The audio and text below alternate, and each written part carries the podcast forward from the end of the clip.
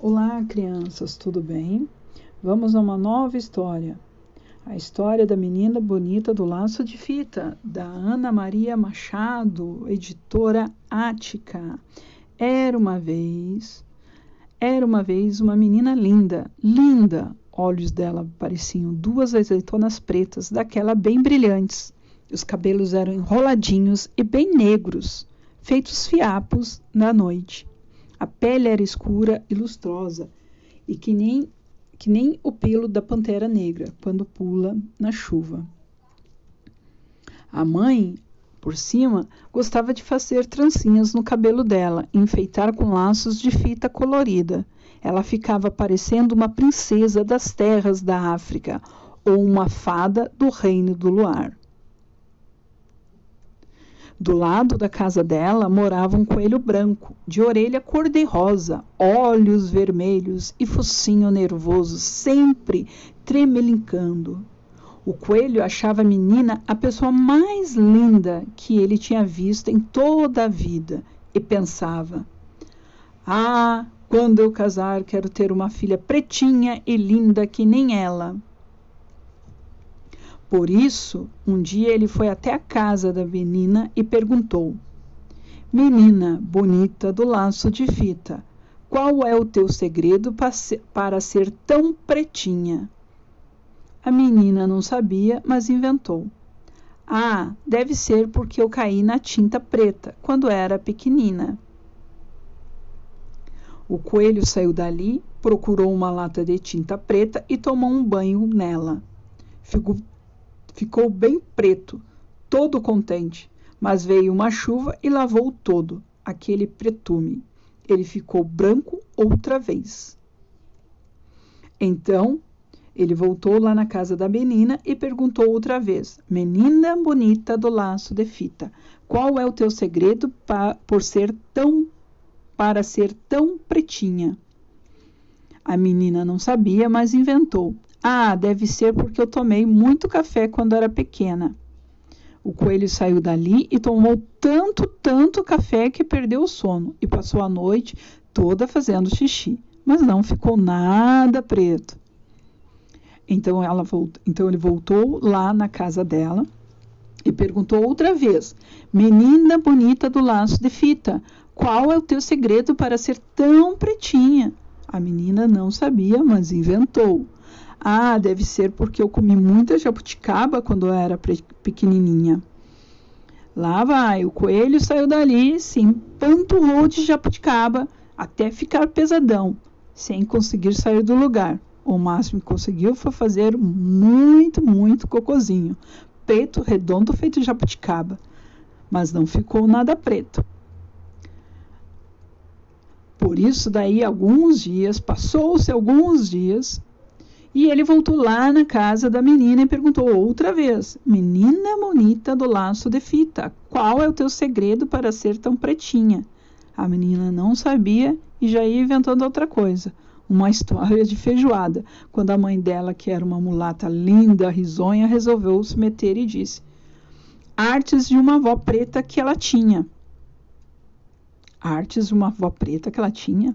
Aí o coelho, que era bobinho, mas, nem tanto, viu que a mãe da menina devia estar mesmo dizendo a verdade, porque a gente se parece sempre com os pais, os tios, os avós e até com os parentes tortos. E se ela queria ter uma filha pretinha e linda que nem a menina, tinha que procurar uma coelha preta para se casar. O coelho ficou pensando: aonde vou encontrar uma coelhinha pretinha, bonita, igual a menina do laço da fita? Foram namorando, encontrou a, a, a coelhinha, foram namorando, casaram e tiveram uma ninhada de filhotes. Que coelho, quando desanda ter filho, não para de mais, né? Quando desanda ter filho, não para mais de tê-los. E aí nasceu um monte de coelhinho. Tinha coelhinho para todo gosto: branco, nem tão branco, branco meio branco, branco meio cinza, branco malhado com preto, preto malhado de branco, até uma coelha bem pretinha, bonita que morava na casa ao lado. Casa ao lado. E quando a coelhinha saía de laço colorido no pescoço, sempre encontrava alguém que perguntava: Coelhinha bonita de laço de fita, qual é o teu segredo para ser tão pretinha? E ela respondia: Conselhos da mãe da minha madrinha. Que conselho é esse que a mãe da madrinha dava? Né? Vamos pensar um pouquinho sobre a história da Ana Maria Machado, né? Coleção A Menina do Laço fita, de Fita. É, que nós herdamos a nossa aparência, as nossas cores, né, a nossa cor, nossa aparência, nossos traços dos nossos familiares, né? Nem sempre familiares muito próximos. A gente pode herdar geneticamente, a nossa herança genética pode vir dos nossos avós, bisavós, né, de um tio distante. Então, a cor da nossa pele, às vezes, não, não é determinada somente pelos nossos pais, mas sim pela nossa herança. Isso é muito interessante.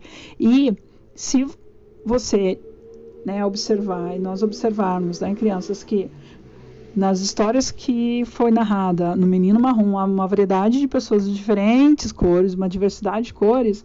Na Menina do Laço de Fita, nós também vamos observar que o coelhinho queria uma criança da cor da menina, um coelhinho da cor da menina do Laço de Fita.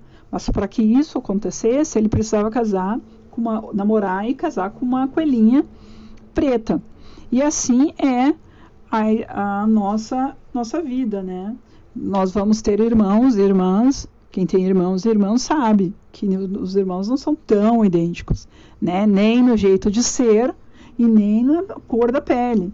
E por mais que a gente tenha alguns traços, né, sempre alguém vai dizer assim: ah, você lembra o seu avô, você lembra a sua avó, você lembra uma tia distante. Nem sempre nós conhecemos todos os nossos familiares. Podemos puxar uma pessoa muito, muito distante e que a gente acabou não conhecendo, que ainda não chegamos a conhecer ou não podemos conhecer porque é de muito tempo atrás.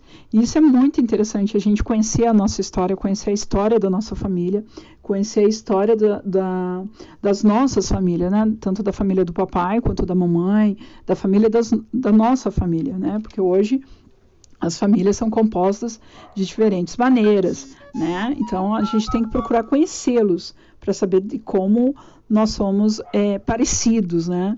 Nossos parentes, tanto das nossas famílias quanto dos familiares, dos nossos amigos, das pessoas que nós nos relacionamos, né? Então essa história faz a gente refletir sobre isso, né? Sobre as diferenças e como é bonito a, a mãe os pais, as mães, os tios, a família cuidar das crianças, né? Está sempre bem penteada, bem arrumada, bem bonita. Isso é fundamental, isso é importante, isso é, é, é, é amor, né? Então nós aprendemos muito com a história da menina do laço de fita. Beijo, abração, até a próxima.